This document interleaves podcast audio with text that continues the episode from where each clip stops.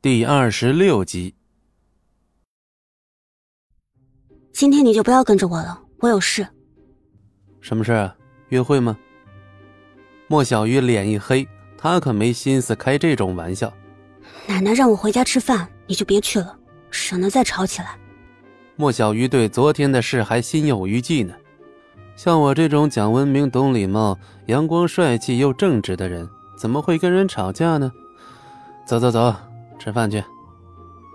莫小鱼险些被恶心到吐，这些词汇里除了一个帅气还能勉强沾点边儿以外，其他那些跟戚不义根本八竿子打不到一块儿去。莫小鱼揉了揉太阳穴，你要去也可以，但你得答应我，闭上嘴做个哑巴。这么苛刻啊？是，要么就别去。戚不义耸了耸肩。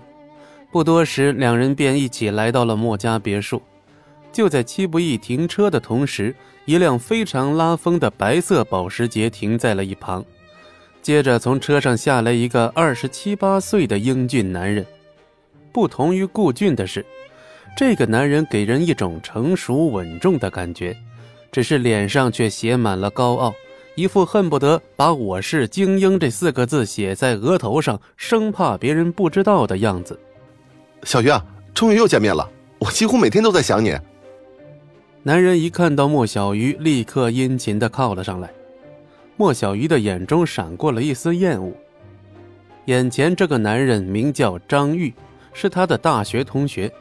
从大学时代起，张玉就一直在追求莫小鱼，总是做出一副非常痴情、非莫小鱼不娶的模样。可莫小鱼却知道。这个男人是个标准的斯文败类，表面上看起来痴情专一，但暗地里的私生活却十分的混乱，欺骗了许多女孩的感情。关莫小鱼知道的就不下二十个。张玉，你怎么在这？莫小鱼难掩语气中的排斥之意。莫老太君请我吃饭，我哪敢拒绝啊？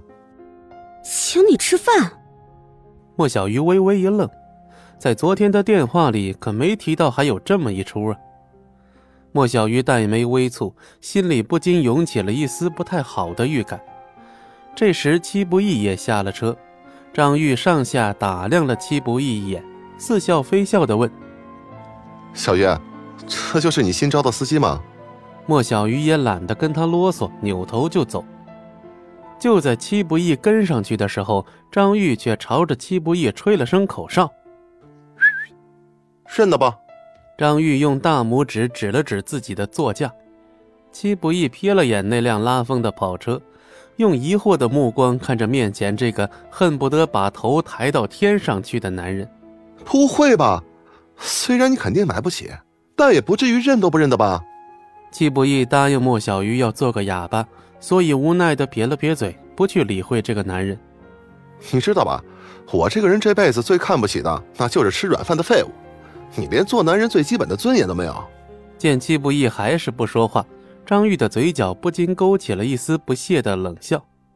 哼，废物就是废物，连还嘴的胆子都没有。戚不义快步追了上去，一起进屋。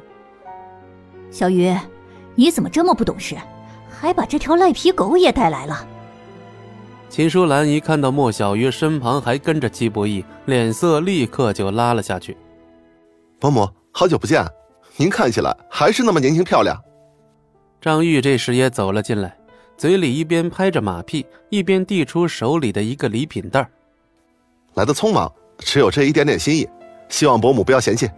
金淑兰打开一看，却发现竟是一枚质地不俗的玉手镯，而且这正是秦淑兰的喜好所在。哎呀，真是太客气了，就吃个便饭，还送什么礼啊？秦淑兰立刻把张玉迎进门。应该的，这可是我第一次上门呢。一众人来到客厅，正要坐下时，老太君在女佣的搀扶下慢慢走了下来。啊，张玉也来了。奶奶好，您的气色是越来越好了呢。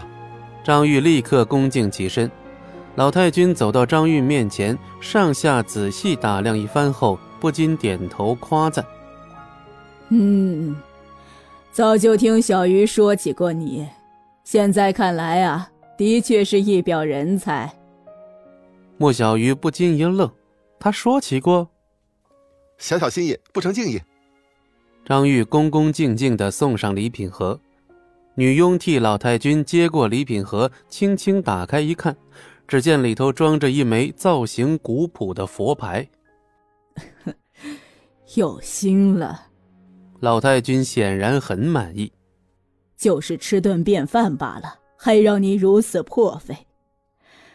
哎呀，所以说啊，有的人能够飞黄腾达，有的人就只能做条赖皮狗。本集播讲完毕，感谢您的收听，我们精彩继续。